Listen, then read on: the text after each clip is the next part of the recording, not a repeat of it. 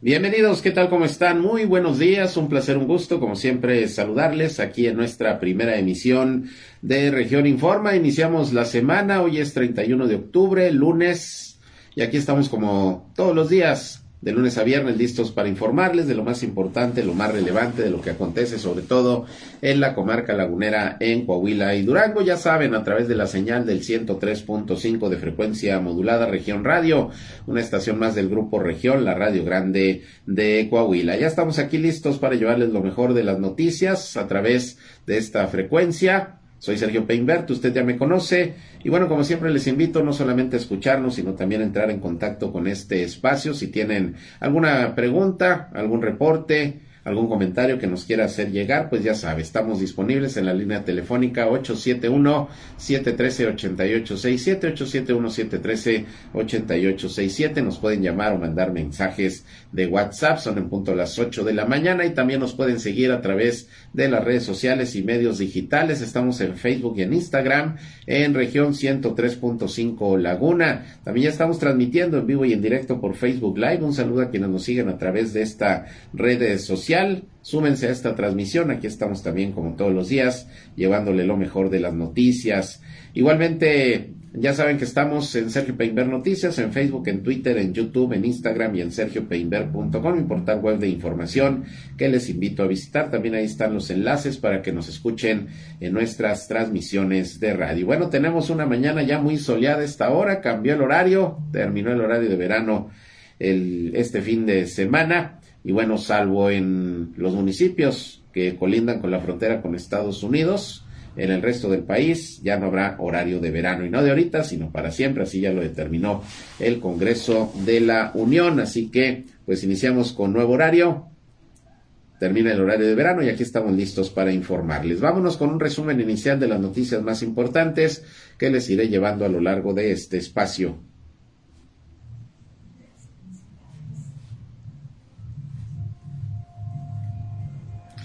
Bien, iniciando con la información, pues ayer eh, lamentablemente se dio a conocer la noticia del fallecimiento de don Ernesto Herrera Ale, presidente del grupo Chilchota, hermano de la alcaldesa Leticia Herrera. Según la información hasta este momento, pues eh, perdió la vida a raíz de un infarto. Esto fue en la madrugada de ayer domingo y bueno, pues nuestras condolencias para toda la familia y amigos de don Ernesto Herrera Ale. Descanse en paz.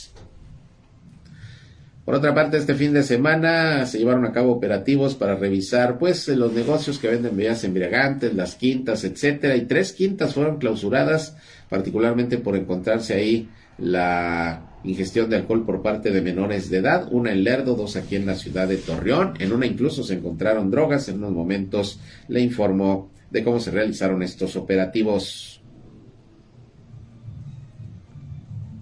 Siguen los aseguramientos de migrantes en el estado de Coahuila. La Fiscalía General del Estado informó que el Instituto Nacional de Migración eh, recuperó a por lo menos 72 migrantes que se encontraban allá en Piedras Negras y que no pudieron comprobar su estancia legal en nuestro país. Pretendían irse a los Estados Unidos y bueno, pues los aseguramientos de migrantes continúan en esta entidad, que es un paso importante para quienes desean llegar a Estados Unidos, sobre todo porque hay condiciones de seguridad. En un momento le tengo detalles. Y la jurisdicción sanitaria número 6, aquí en la ciudad de Torreón, en coordinación con las autoridades educativas, van a llevar a cabo una revisión de los menús que estarán ofreciendo las eh, tienditas de los planteles escolares una vez que ya pueden aperturar para prestar sus servicios. El objetivo pues es eh, vigilar que estén vendiendo productos nutritivos y no solamente alimentos chatarra. Estos operativos de revisión van a comenzar. Bien, y por otra parte continúa la capacitación de elementos de tránsito y vialidad aquí en la ciudad de Torreón. Ahora 35 agentes están participando en clases de inglés Luis Morales, quien es el eh, titular de tránsito, dijo que el objetivo pues es que los elementos tengan pues cuando menos un nivel básico de inglés para cuando tengan la necesidad de atender a algunos turistas que hablen este idioma. La capacitación sigue siendo permanente. Y hoy el gobernador de Coahuila, Miguel Ángel Riquelme Solís, tendrá como cada lunes actividades aquí en Torreón. Por la mañana estará en la escuela Héroes de Nacosari, en donde pondrá en marcha el programa Pintemos eh, tu ciudad. Y por otra parte, encabezará dos eventos en el centro de convenciones. Uno de ellos es, como siempre, la reunión del subcomité de salud COVID-19. Allá en eh, Gómez Palacio se recibió por parte de la jurisdicción sanitaria número 2 en la Dirección de Salud Municipal medicamento que será distribuido en los centros de, salud que están ubicados en la zona rural, según comentó el eh, titular precisamente de salud del municipio, el doctor Adame de León. Y bueno, pues se sigue también ya programando lo que será el mes de noviembre, el mes azul, a raíz del Día Nacional de la Prevención del Cáncer de Próstata. Desde el día de hoy va a haber algunos estudios gratuitos que se van a poder realizar los hombres para detectar cáncer de próstata. En unos momentos le transmito toda la información. 600 millones de pesos es el monto que se debe de obras pendientes en el estado de Durango, según informó Ana Rosa Hernández Rentería, titular de la Secretaría de Comunicaciones y Obras Públicas de la entidad. Y bueno, pues hay que recordar que incluso aquí en La Laguna hay constructores que desde hace tiempo se quejan de que no les pagan las obras que ya habían realizado, sobre todo en Gómez Palacio. En unos momentos le doy las cifras. Mientras tanto, el alcalde de Torreón, Román Alberto Cepeda, dijo que se buscará que la comarca lagunera sea la zona metropolitana número uno en el país, esto a través de acciones conjuntas que los municipios, tanto de la Laguna de Coahuila como de Durango, deben llevar a cabo, sobre todo en materia de seguridad, desarrollo económico, es decir, un proyecto metropolitano. Ese sería el objetivo, posicionar a esta región como una zona metropolitana de primer nivel a nivel nacional. Escucharemos lo que al respecto dijo el alcalde Román Alberto Cepeda a los medios de comunicación. Mientras tanto, la presidenta de el Centro Alzheimer, aquí en la ciudad de Torreón, pues eh, dijo que es necesario hacer conciencia sobre los problemas mentales que viven muchas personas, sobre todo ya de la tercera edad, que tienen los visos de la enfermedad del Alzheimer, porque pues en el momento en que comience a irse la memoria, que comiencen a verse algunos síntomas, hay que acudir al médico porque dice muchas veces no se le hace caso a las personas con estos padecimientos y bueno, hay que tomar conciencia de que se debe acudir al especialista cuando esto empieza a ocurrir. En unos momentos vamos a escuchar lo que dijo la representante del centro Alzheimer. Y está listo pues prácticamente todos los panteones de la comarca lagunera para recibir a miles de personas que seguramente estarán yendo por el Día de Muertos a los Camposantos. El operativo de vigilancia en el caso de Torreón inició prácticamente desde el pasado sábado, según nos informó Jorge Luis Juárez Llanas el titular de protección civil, pero pues eh, la mayoría de la población que va a los panteones seguramente lo hará entre mañana martes y el próximo día 2 de finados. Aquí les tendré la información. Hay que atender las recomendaciones que las autoridades hacen para tratar de tener un saldo blanco en estos días. En el panorama nacional, pues también hay bastantes noticias. Por un lado, pues ya terminó el horario de verano, como usted sabe, este fin de semana fue el último eh, con cambio de horario.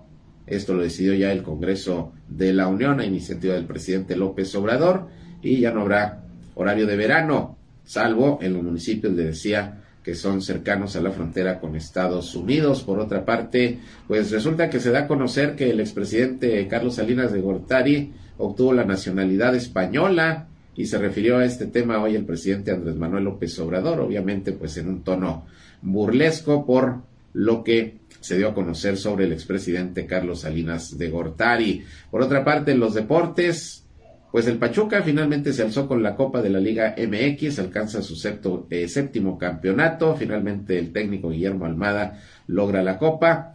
Y pues ya se veía venir porque la verdad desde el primer partido el equipo de Toluca se vio avasallado por los Tuzos, Pachuca campeón del fútbol mexicano, más adelante los detalles. Y en el panorama internacional, en Brasil, Luis Ignacio Lula da Silva ganó nuevamente la elección presidencial. Por tercera ocasión será presidente de ese país izquierdista. y bueno, pues le ganó al actual presidente Jair Bolsonaro, que estaba buscando la reelección. Con esto, fíjese que prácticamente el 86% de la población en América Latina está gobernada por gobiernos de izquierda. Obviamente ya recibió la felicitación el señor Luis Ignacio Lula da Silva del presidente López Obrador. Esto es algo de lo más importante, de lo más relevante que le tengo de noticias, de información aquí en esta Primera emisión de Región Informa. Son las 8 de la mañana, casi con 10 minutos, tiempo exacto, como siempre, para irnos hasta el Servicio Meteorológico de la Comisión Nacional del Agua para escuchar el reporte climatológico.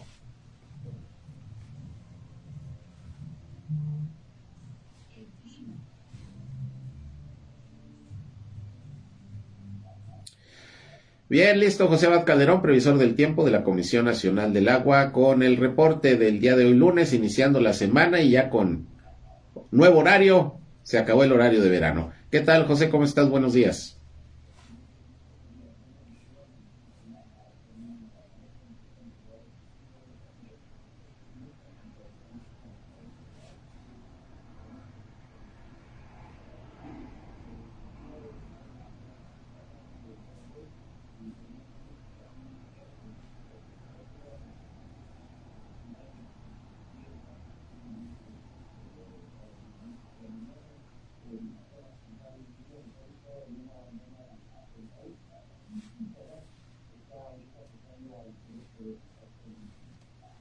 Muy bien, entonces calorcito, ahorita ya pues muy soleado por el horario, ¿no? Ya ya vemos más soleado a esta hora.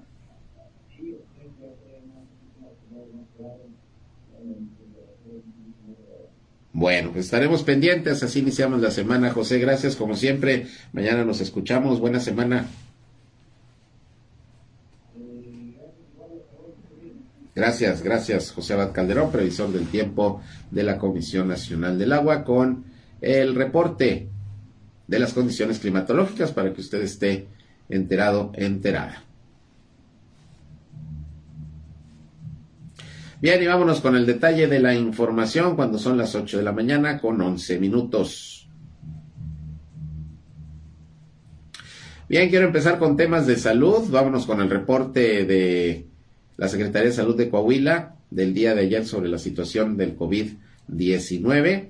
Estamos hablando de que ayer solamente se reportó un caso, afortunadamente ninguna defunción. Tenemos ya eh, semanas, por lo menos tres, sin defunciones en Coahuila por COVID-19, lo cual es sumamente positivo. Un caso se reportó ayer de Saltillo. En estos momentos hay 62 casos activos de COVID-19 en toda la entidad. Viene bajando también eh, este indicador, los casos activos, que son las personas que se encuentran en los últimos 14 días con contagio y que se espera que ya pronto puedan salir adelante de, del COVID. Son 182.927 casos positivos ya de virus SARS-CoV-2 desde que inició la pandemia y la cifra de decesos afortunadamente se ha detenido en 8.951. Esperemos que ya no haya decesos por COVID-19. Ahí la llevamos en estos momentos, ya saliendo de esta quinta ola de la pandemia. Solamente hay dos hospitalizados en todo el estado por COVID. Son de Torreón los dos pacientes. Están confirmados y bueno, pues también esperemos que lo más pronto posible salgan salgan del contagio. Así que así las cuestiones del COVID. Hoy habrá reunión del subcomité de salud COVID-19, como todos los lunes, en el centro de convenciones. Ahí estará el gobernador Miguel Ángel Riquelme Solís presidiendo la reunión y bueno, pues hablando del gobernador, le decía que va a iniciar actividades hoy aquí como cada semana. Estará a las 9 de la mañana en el arranque del programa Pintemos Torreón. Es un programa de pintura que va a iniciar ahí en la escuela primaria Héroes, Héroes de Nacosari, ahí en el Boulevard Revolución y calle Treviño. Posteriormente a las 10 de la mañana estará el gobernador en la presentación de la plataforma de atracción de inversión y directorio de empresas instaladas en Coahuila y ahí mismo en el centro de convenciones, como le decía, a las 11 de la mañana el gobernador va a encabezar la reunión del subcomité de salud COVID-19, donde ya se tocan muchos otros temas, no solamente el de salud estaremos pendientes. Pero hablando de estos temas, también la presidenta del DIF Coahuila, Marcela Gorgón, dijo que en la entidad se sigue luchando contra el cáncer a través de la prevención y la detección oportuna, que es una acción permanente. Puntualizó que durante el mes de octubre, que hoy termina, se llevaron a cabo con éxito más de 100 actividades en todas las regiones para difundir la importancia de visitar periódicamente al médico y realizar los estudios que permitan detectar a tiempo el cáncer de mama, el cérvico uterino y el de próstata. Dijo que se realizaron pláticas, conferencias, talleres, carreras, caminatas, cabalgatas, brigadas de detección, entrega de tapitas, estas de las botellas para financiar tratamientos. Eh, se entregaron eh, pelucas oncológicas con cabello donado por la ciudadanía. Bueno, pues parte de las actividades que estuvo el DIF realizando precisamente con motivo del mes rosa, el mes de octubre, que es el mes contra el cáncer de mama a nivel internacional. Y bueno, se espera que todo esto que se hizo sirva para la concientización, en este caso de las mujeres, para que permanentemente se estén checando, revisando para prevenir el cáncer de mama. Pero siguiendo con los temas de salud, déjenme le comento que allá en Gómez Palacio precisamente también ya se está preparando lo que será el Día Nacional de la Lucha contra el Cáncer de Próstata. Ahora nos vamos con los hombres.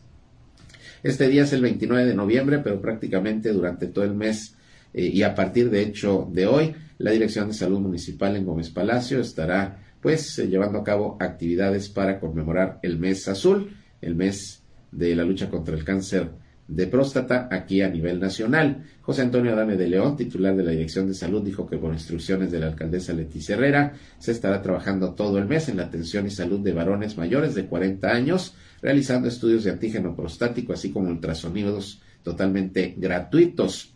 Eh, indicó el funcionario que a unos días de terminar ya el mes rosa, bueno, pues ya hoy termina, eh, termina el mes de octubre, iniciará el mes azul, donde se estarán realizando estos estudios diariamente por lo menos a 10 varones. Es la prueba de antígeno prostático y también ultrasonidos. Y aunque esto es durante el mes de noviembre, pues van a arrancar desde el día de hoy, 31 de octubre, desde las 8.30 de la mañana, ahí en el área de salud municipal, los hombres que se quieran checar para eh, revisar su próstata, pues ya saben, ahí en la Dirección de Salud Municipal de Gómez Palacio se estarán llevando a cabo estos estudios totalmente gratuitos, el antígeno prostático y el ultrasonido. Y por cierto, a la Dirección de Salud Municipal de Gómez Palacio, la jurisdicción sanitaria número 2 eh, en esa ciudad, le donó eh, más medicamentos, entre una segunda dotación de medicamentos que se van a distribuir, según dijo el director de salud municipal José Antonio Adame, en los centros de salud, sobre todo del sector rural. La idea pues es eh, dotar a estos centros de atención a la salud de los medicamentos necesarios para poder atender a la población. Se van a entregar ya medicamentos, por ejemplo, a la Clínica de Salud del Ejido 6 de octubre, que actualmente está atendiendo en promedio 25 pacientes diarios y así en los diferentes lugares de atención a la salud de la zona rural se estarán distribuyendo estos medicamentos que donó, que donó eh, la jurisdicción sanitaria número 2, allá precisamente en Gómez Palacio. Y bueno, como les decía al inicio de este espacio, pues lamentablemente el día de ayer se dio a conocer el lamentable fallecimiento del empresario lagunero y presidente del grupo Chilchota, Ernesto Herrera Ale hermano de la alcaldesa de Gómez Palacio, Leticia Herrera. Falleció aproximadamente a las 2 de la mañana de ayer, domingo. Eh, don Ernesto Herrera Ale fue el segundo de los hijos del empresario político y dos veces alcalde de Gómez Palacio, usted lo, recuerda, don Carlos Herrera Araluce, que murió en el año 2016. Y bueno, a don Ernesto Herrera Ale le sobreviven su esposa Jerónima, sus hijos Ernesto y Vilma Cristina, también vive todavía doña Vilma Ale, eh, madre de, don Ernesto, de doña Leticia Herrera, y también un hermano de, ambos, Carlos Manuel Herrera, también eh, le sobreviven a Ernesto Herrera Ale. Descanse en paz y bueno, todos los directivos y quienes laboramos en Grupo Región, mandamos nuestras condolencias a la alcaldesa Leticia Herrera y a todos los familiares y amigos de don Ernesto Herrera Ale, quien falleció el día de ayer. Descanse en paz. Bien, y hubo operativos este fin de semana para revisar pues cómo están operando las quintas, eh, los negocios que venden bebidas embriagantes y hubo tres quintas que fueron clausuradas por las autoridades, dos en Torreón y una en Lerdo. En el caso de Lerdo, la Dirección de Seguridad Pública informó que en coordinación con el Departamento de Alcoholes y de Prevención Social se clausuró la quinta La Encantada, que está ubicada en la colonia Filiberto García, a un costado de una tienda de autoservicio sobre el periférico. La quinta había organizado una fiesta, un evento en donde estaba cobrando cover era una fiesta de Halloween y bueno, se encontraron ahí alrededor de 100 personas, entre ellos unos 60 menores de edad que estaban consumiendo bebidas embriagantes. Fueron ciudadanos los que reportaron lo que estaba ahí ocurriendo. Fue alrededor de las 12 de la noche del sábado. Y bueno, pues acudieron elementos de seguridad pública y de alcoholes. Y bueno, el propietario eh, será acreedor a una sanción económica por haber permitido la realización de este evento, por estar cobrando, por estar ahí permitiendo que menores de edad consumieran bebidas embriagantes. Y pues también se clausuró el local.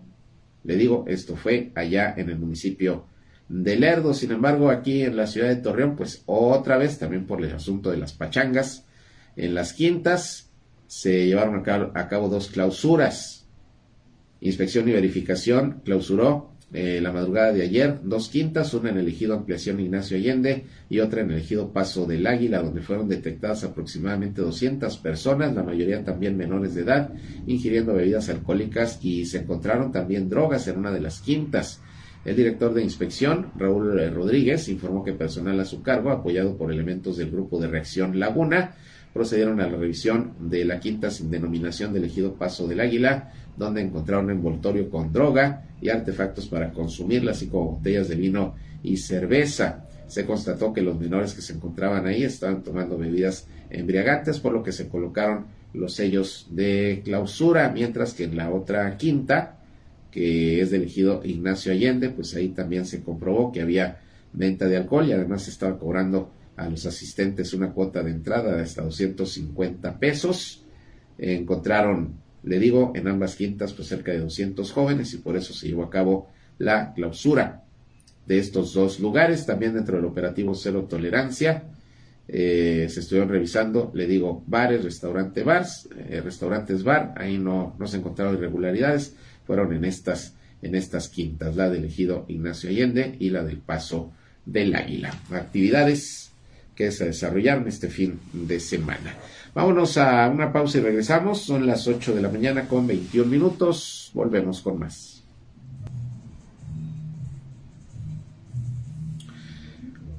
Bien, son las 8 de la mañana con 24 minutos. Gracias por continuar con nosotros aquí en esta primera emisión de Región Informa, aquí por el 103.5 de FM Región Radio. Y fíjese que se va a hacer la presentación de un estudio que realizó la organización México Evalúa y que se llama Hallazgos desde lo local, evaluación al sistema de justicia penal en Coahuila y también se va a ir a cabo el tercer diálogo sobre justicia penal en Coahuila. Esto va a ser el día de hoy, a las 11 de la mañana ya en la ciudad de Saltillo y me parece muy interesante platicar sobre este análisis, este estudio que se realizó porque plantea pues cómo se ven las cosas en materia de impartición de justicia principalmente en nuestro estado. Y yo le agradezco mucho a Cristel Rosales, coordinadora del programa de justicia de México Evalúa, que esté en la línea telefónica para que nos platique sobre este evento y sobre este estudio que se va a presentar el día de hoy. Cristel, ¿qué tal? Muy buenos días.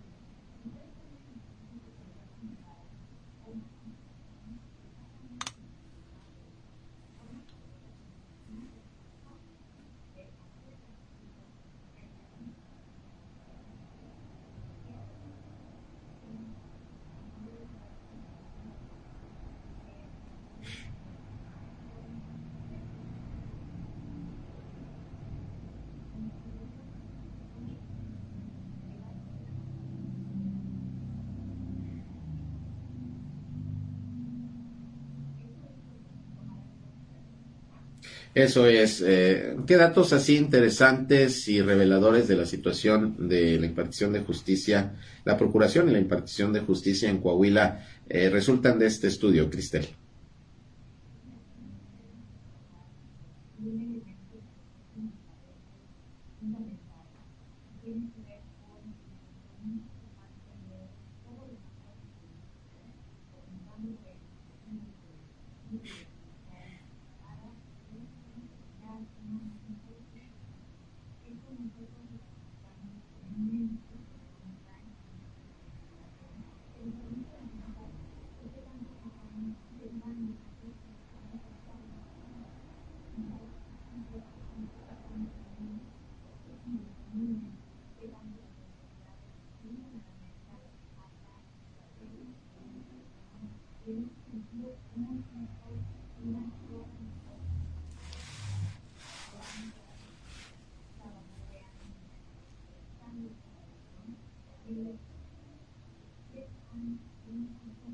Okay.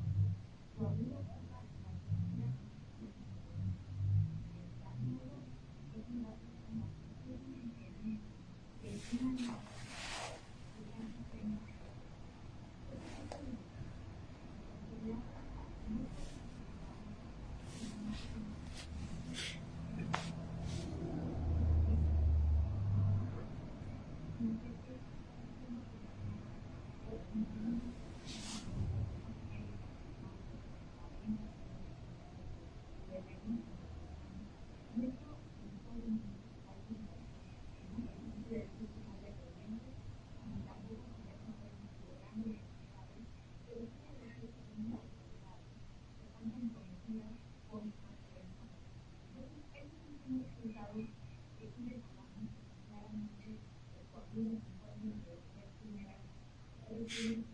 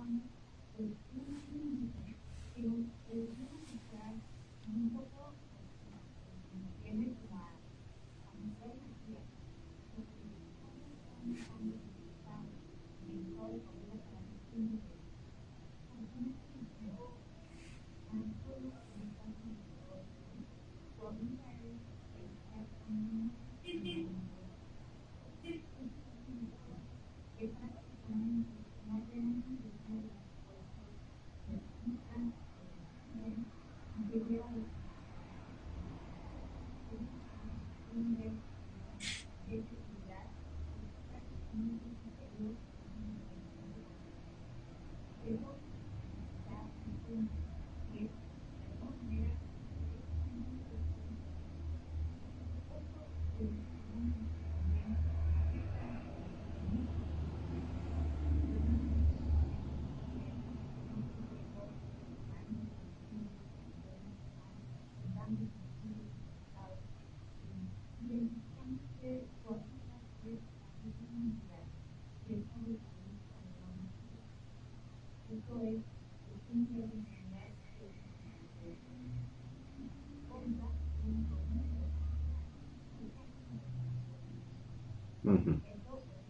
Thank you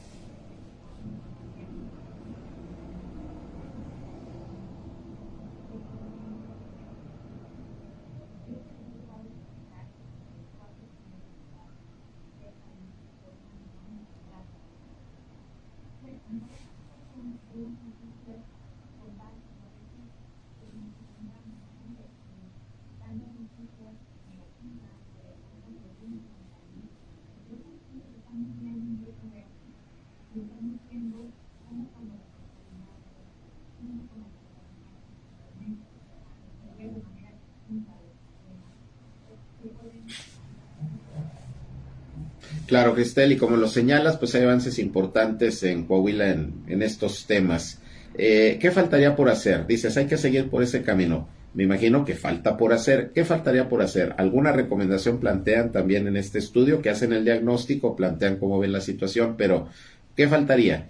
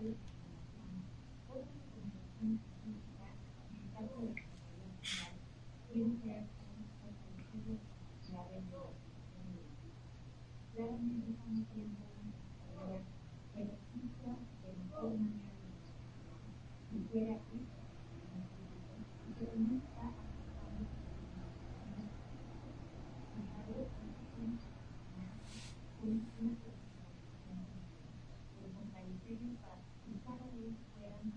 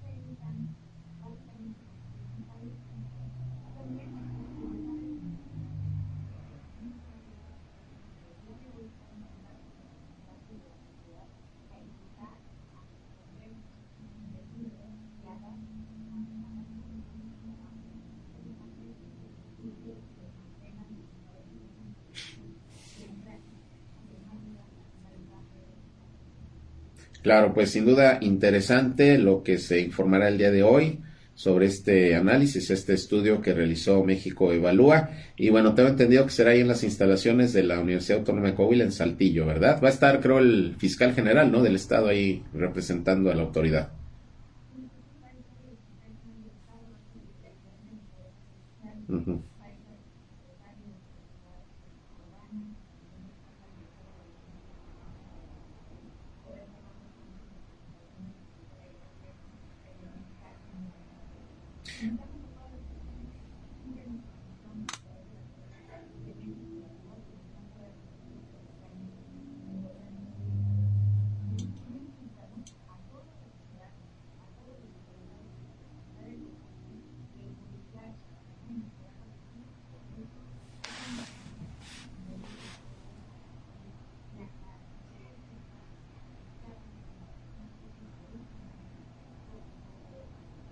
Muy bien, pues interesante, vamos a estar muy pendientes y ojalá que tengamos eh, mayor oportunidad de, de, revisar pues todo, todo este estudio que me imagino estará disponible públicamente y, bueno, sacar conclusiones. Pero como lo dices, mientras tengamos un buen sistema de, de, procuración e impartición de justicia, pues también por ende podemos tener mejores estándares de seguridad, que es en lo que afortunadamente también Coahuila, a diferencia de otros estados, ha destacado en los últimos años, la seguridad que, que, que se tiene aquí en la entidad.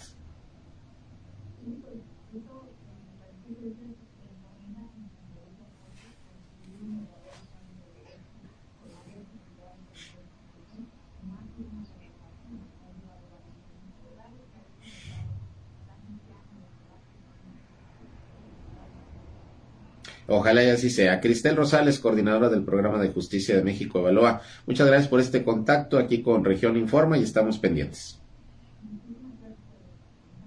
Igualmente, gracias. Es eh, esta presentación que hoy se va a hacer allá en la ciudad de Saltillo, pero que usted, si tiene oportunidad, por redes sociales puede ver la, la presentación y me parece muy interesante porque México Evalúa es una organización seria que constantemente está haciendo análisis, estudios sobre diferentes temas y en el que es seguridad, justicia, pues es su especialidad y, vamos a estar pendientes de esta presentación el día, el día de hoy. Por lo pronto ya nos da aquí eh, Cristel un panorama general de lo que resulta de este estudio para el caso de Coahuila. Que por cierto, hablando de temas de seguridad, déjeme le comento que el alcalde Román Alberto Cepeda dijo que pues hay que continuar trabajando de manera conjunta las autoridades de todos los municipios de la comarca lagunera, tanto de Coahuila como de Durango, para tomar decisiones y acciones conjuntas en diferentes ámbitos para hacer de la zona metropolitana de esta región, dice el alcalde, pues la más importante a nivel nacional, que destaque por su seguridad, por su desarrollo económico, por su movilidad, en fin, ese sería el objetivo. De hecho, la semana pasada que se llevó a cabo el... Eh, eh, la Junta, la reunión del Consejo Directivo del Implan Torreón del Instituto Municipal de Planeación, nos dijo José Antonio Ramírez que una instrucción que les dejó el alcalde fue hagan estudios y evaluaciones y proyectos ya de manera metropolitana, considerando a los demás municipios, sobre todo de la laguna de Durango, que es toda la zona conurbada, porque al final los problemas que ocurren de uno y otro lado del NASAS y las soluciones que se pueden dar, pues deben ser conjuntas y son los mismos problemas y las soluciones pues también tienen que abarcar a todos a quienes aquí vivimos. Vamos a escuchar lo que sobre este tema de la zona metropolitana comentó el alcalde Román Alberto Cepeda seguridad y orden, condiciones, homologación de criterios, es importantísimo, movilidad y transporte, y lo que ocupe cualquier factor de la producción, cualquier empresa, cualquier actividad económica que ponga, ya sea nacional o extranjera, que piense poner sus ojos en la zona metropolitana, tiene que contar con eh, energía, agua, condiciones para que le podamos poner tanto los órdenes de gobierno como el municipio, son los principios, pero el número uno se llama seguridad tenemos ya conectividad, tenemos ya una situación geográfica extraordinaria, tenemos administraciones municipales y estatales que van en esa misma frecuencia, entonces yo creo que lo principal es nomás transmitir la confianza y aprovechar esa oportunidad que no tenemos duda que la zona metropolitana encabezada por Torreón la va a tener. Bien, pues ahí lo que dijo el alcalde, que ya se reunió la semana pasada, como se lo informamos, con la eh, presidenta municipal de Gómez Palacio, Leticia Herrera, pues para, precisamente para comenzar a trabajar en ese, en ese ámbito de la, de la eh, seguridad y en general de otros temas que eh, tienen que verse de manera metropolitana. Ese, ese es el objetivo. Vámonos a una pausa más y regresamos. Son las 8 de la mañana con 40 minutos. Volvemos con más. Bien, regresamos, son las 8 ya con 43 minutos y fíjense que el estado de Durango reportó ya su primer caso positivo de dengue, fue en el municipio de Cuencamé, según lo que informó el Sistema Especial de Vigilancia Epidemiológica de la Secretaría de Salud Federal. El caso se clasificó en el rubro de dengue grave, aunque no se especifica la edad y el sexo del paciente, y sí requirió hospitalización. Hasta ahora en Durango se han estudiado 24 casos probables de dengue y no se reportan afortunadamente fallecimientos por esta enfermedad. Ya sabe usted que se transmite el dengue por la picadura del mosquito Aedes aegypti. En el caso de Coahuila, las autoridades de salud notificaron hasta la semana eh, número 42, que fue hasta el 22 de octubre, un total de 279 casos de dengue, 232 eh, clasificados como dengue no grave, 41 como dengue con signos de alarma y 6 como dengue grave. Afortunadamente, pues tampoco han fallecido personas por dengue en Coahuila, pero sí se han estado atendiendo. Bueno, pues así las cosas también con esta enfermedad del dengue, del cual también pues hay que hay que cuidarse, aunque ya viene la temporada de frío y ahí pues la verdad de las cosas es que lo han dicho las autoridades sanitarias, el mosquito pues tiende a, desaparecer, si no totalmente, en, en gran parte, por lo que la situación se complica un poco menos. En otros asuntos, fíjese que Ana Rosa Hernández Rentería, que es la titular de la Secretaría de Obras Públicas de Durango, dijo que son cerca de 600 millones de pesos el monto al que ascienden las obras pendientes en el estado de Durango que se iniciaron pero que no se terminaron, que fueron heredadas de la pasada administración. Aunque se tienen obras identificadas en papel, la Secretaría de Comunicaciones y Obras Públicas va a realizar un recorrido para conocer en qué estado se encuentran y ver si realmente las iniciaron, si se están haciendo, si se terminaron y en dado caso por qué no se pagaron. Eh, dijo que se está trabajando también de la mano con la Secretaría de Finanzas para hacerle frente a los adeudos, que por cierto, la semana eh, pasada platiqué con el presidente de la Cámara Mexicana de la Industria de la Construcción aquí en la Laguna Donato Gutiérrez, quien dijo que bueno, pues hay poquito a poquito les han ido abonando a los constructores que les debían una buena lana de obras que realizaron hace tiempo en Gómez Palacio. Les debían 25 millones de pesos, ya les bajaron a 17 millones el adeudo y bueno, pues poco a poco ahí va. Han estado negociando con el gobernador Esteban Villegas. Algunas de las obras pendientes, por ejemplo, en el caso de, de Gómez Palacio, está el paso a desnivel 5 de mayo, eh, está, está pendiente, la obra registra apenas entre un 50 y 60% de avance, pero pues está, está ahí parada.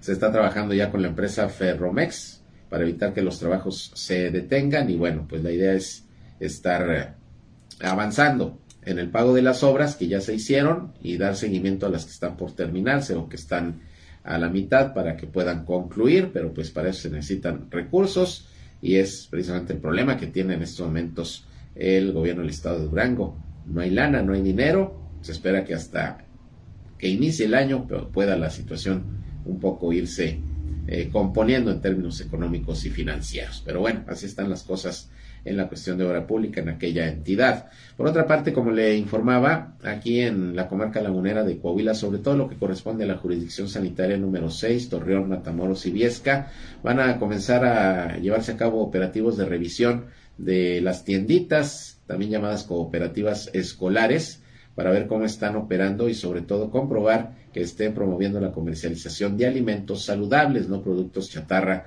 para los niños. Alma Yadira Rosales, que es la coordinadora de promoción de la salud de la jurisdicción sanitaria número 6 aquí en la Laguna de Coahuila, dijo que en días recientes ya tuvieron una reunión con representantes de la Secretaría de Educación del Estado para abordar el tema y bueno, van a, a solicitar un listado de las tienditas escolares para pues comenzar a revisarlas y lo va a hacer tanto la Secretaría de Salud como también la jurisdicción sanitaria con el fin de que las tienditas vendan productos saludables. Estuvieron cerradas Todavía después de la apertura de las escuelas, estuvieron todavía cerradas un tiempo las tienditas, poco a poco han ido aperturando y bueno, pues el objetivo es que vendan productos de calidad, en buen estado y que sean nutritivos. La idea es evitar productos chatarra eh, en, la, en, la, en las tienditas escolares. Bueno, pues esto ya va a comenzar a revisarse. Bien, vámonos con los deportes. Ya está listo mi compañero Noé Santoyo. Pachuca, como ya se esperaba, pues se alzó con la copa del torneo de fútbol aquí en nuestro país. Arrolló prácticamente al Toluca en el primer partido, pues prácticamente ayer también, allá en el estadio de Pachuca Hidalgo, tres goles a uno el marcador. Y bueno, enhorabuena por Guillermo Almada, que tenía con esta tres finales, al fin, al fin se le hizo ganar la copa. Vamos con Noé Santoyo que nos habla de la final y otros temas más. Sergio, amigos, escuchas muy buenos días. Con mucho gusto les saludo en esta mañana. Les comparto la información del mundo de los deportes. Con una de las goleadas más escandalosas en las finales del fútbol mexicano, los Osos del Pachuca consiguieron su séptima estrella al derrotar a los Diablos Rojos del Toluca. Ocho goles por dos en el global. Ayer, tres por uno en el Estadio Hidalgo. Por fin de la estratega Guillermo Almada se hizo del campeonato en el fútbol mexicano, luego de tres finales disputadas. Lo hizo dirigiendo a unos Tuzos que el día de ayer pudieron ampliar aún más la ventaja en la Bella Irosa, pero Nico Ibáñez falló un penal. Sin embargo, el golpe anímico de la goleada en el Nemesio 10 fue determinante para que los Diablos no tuvieran capacidad de reacción. Los hidalguenses sumaron su séptimo título del fútbol mexicano para igualar a los Diablos Rojos como el equipo más ganador en la historia de los torneos cortos y empatar a Pumas y Tigres en campeonatos del fútbol mexicano. El piloto mexicano Sergio Checo Pérez repitió podium en el Gran Gran De México al terminar en el tercer sitio, a pesar de que hubo acciones que lo afectaron, como en la vuelta número 24 cuando entró a pits para un cambio de neumáticos, pero en lugar de un beneficio fue lo contrario, ya que sus mecánicos tardaron 5 segundos en dejarlo a punto luego de que el neumático trasero izquierdo tuviera problemas, lo que provocó que Checo cayera hasta la sexta posición. Aún así, tuvo que venir de atrás y se mantuvo en el tercer sitio durante la mayor parte de la carrera. Max Verstappen quedó en el primer lugar y el segundo fue para Hamilton. Los Astros de Houston derrotaron cinco carreras por dos a los Phillies de Filadelfia este pasado sábado, por lo que se empató a un triunfo por bando la Serie Mundial. Hoy se reanuda el juego 3 y los lanzadores son Lance McCullers por los Astros y Noah Sindinger por los Phillies. En la actividad de la Liga Mexicana del Pacífico, la ofensiva de los Naranjeros de Hermosillo mantuvo su buen momento al disparar 14 hits en la victoria de 5 carreras por 2 sobre los sultanes de Monterrey la noche de ayer para mantenerse en la cima. Con rally de 8 carreras en el arranque del juego, los aceleros de Monclova volvieron a aplicarle una contundente victoria a los algodoneros de León Laguna por pizarra de 15 carreras a 5 en el Estadio de la Revolución. Los guindas fueron presa de sus propios errores al cometer 5 pecados durante todo el encuentro, lo que propició que rápido se hiciera grande la diferencia. Unión Laguna sostendrá su siguiente juego este miércoles en Monterrey para enfrentar a El regreso a la Laguna será un día después cuando vuelvan a recibir a los aceleros de Monclova en la actividad de la Liga Internacional Mexicana. Esa es la información, Sergio amigos, que tengan un excelente inicio de semana.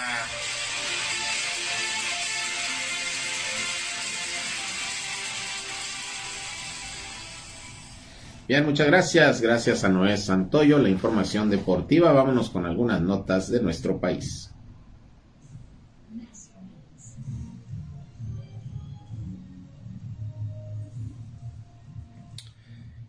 Bueno, y le comento que el exsecretario de Seguridad Pública de Guerrero, Leonardo Octavio Vázquez Pérez, fue detenido por su presunta vinculación con la desaparición de los 46 estudiantes normalistas de Ayotzinapa en el 2014.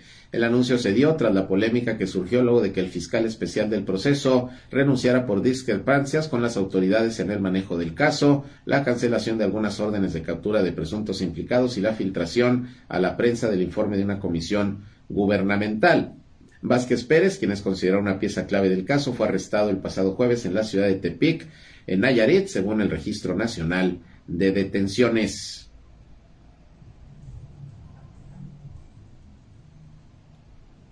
Bien, y por otra parte, le, le, comento que un juez dictó sentencia de 20 años de prisión en contra de Vicente Carrillo Fuentes, alias el Viceroy, líder del cártel de Juárez o la línea por el delito de delincuencia organizada para cometer delitos contra la salud y permanece en el Centro Federal de Readaptación Social número 13 en Oaxaca, con sede precisamente en Miahuatlán de Porfirio Díaz, allá en aquel estado. El viceroy enfrenta a otros delitos y el 14 de septiembre del 2021 fue sentenciado a 28 años de cárcel por delincuencia organizada.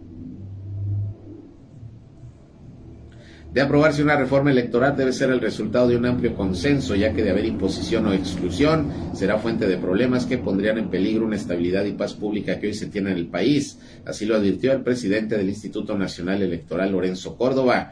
En un video a través de redes sociales, el titular del INE hizo votos porque los trabajos que se han iniciado en la Cámara de Diputados para discutir la iniciativa de reforma electoral pueda ser debatida y en su caso aprobada a través de una actitud incluyente y abierta amplios consensos.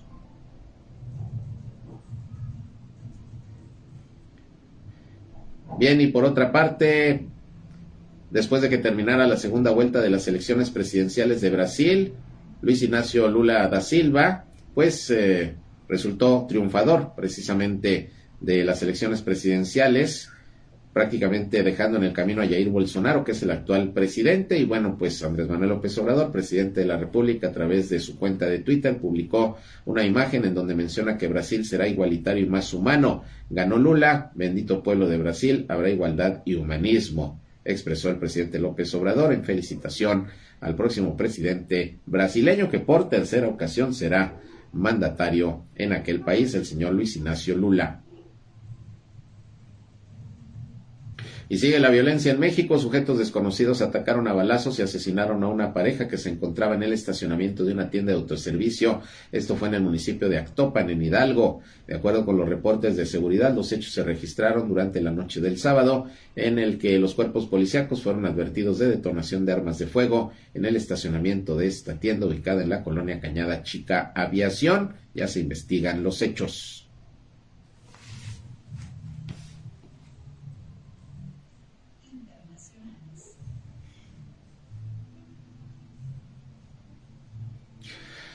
Bueno, y el fin de semana ocurrió una tragedia, se cayó un puente allá en la India y bueno, las autoridades de aquel país ya elevaron a 132 el número de muertos confirmados por este colapso del puente en el occidente del país, luego de más de 12 horas de operaciones de búsqueda que se extendieron a lo largo de la noche. El último balance de muertos fue confirmado hoy por el ministro regional del Interior, luego de labores que se llevaron a cabo eh, por parte de más de 200 personas que han estado trabajando para el rescate y búsqueda a lo largo del río en donde se desplomó este puente. 132 muertos hasta este momento son los confirmados.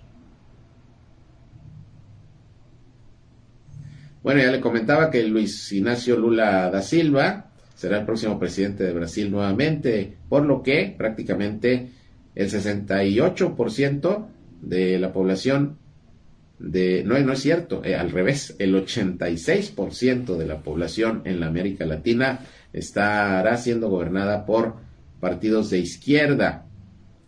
Lula da Silva ganó las elecciones ayer con 50.8% de los votos frente al 49.1% del presidente y aspirante a la reelección Jair Bolsonaro, eh, Bolsonaro, que es el líder de la ultraderecha y cuya política exterior relegó a un segundo plano las relaciones con América Latina y bueno, se impuso la izquierda y gana nuevamente Lula da Silva la presidencia de Brasil.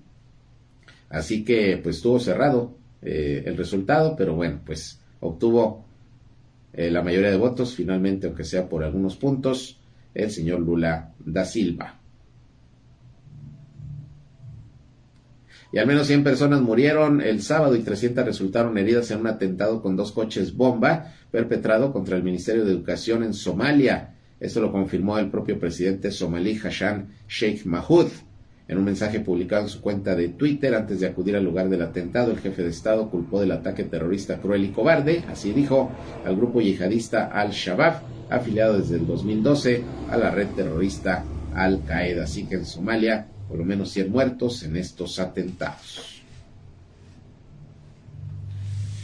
Bien, y hasta aquí llegamos con la información. Gracias por su atención a este espacio de noticias, el primero de este día y de la semana. Recuerden que a la una de la tarde estoy nuevamente con ustedes en nuestra segunda emisión para que nos acompañen aquí a través de la señal del 103.5 de frecuencia modulada Región Radio, una estación más del Grupo Región, la Radio Grande de Coahuila. Yo soy Sergio Peinbert, usted ya me conoce. Sigan con nosotros en esta estación. Enseguida mi compañera Jackie La Bambi con eh, música promociones, información y todo para que sigan teniendo una buena mañana. Ahora ya con el horario normal se va el horario de verano. Buenos días.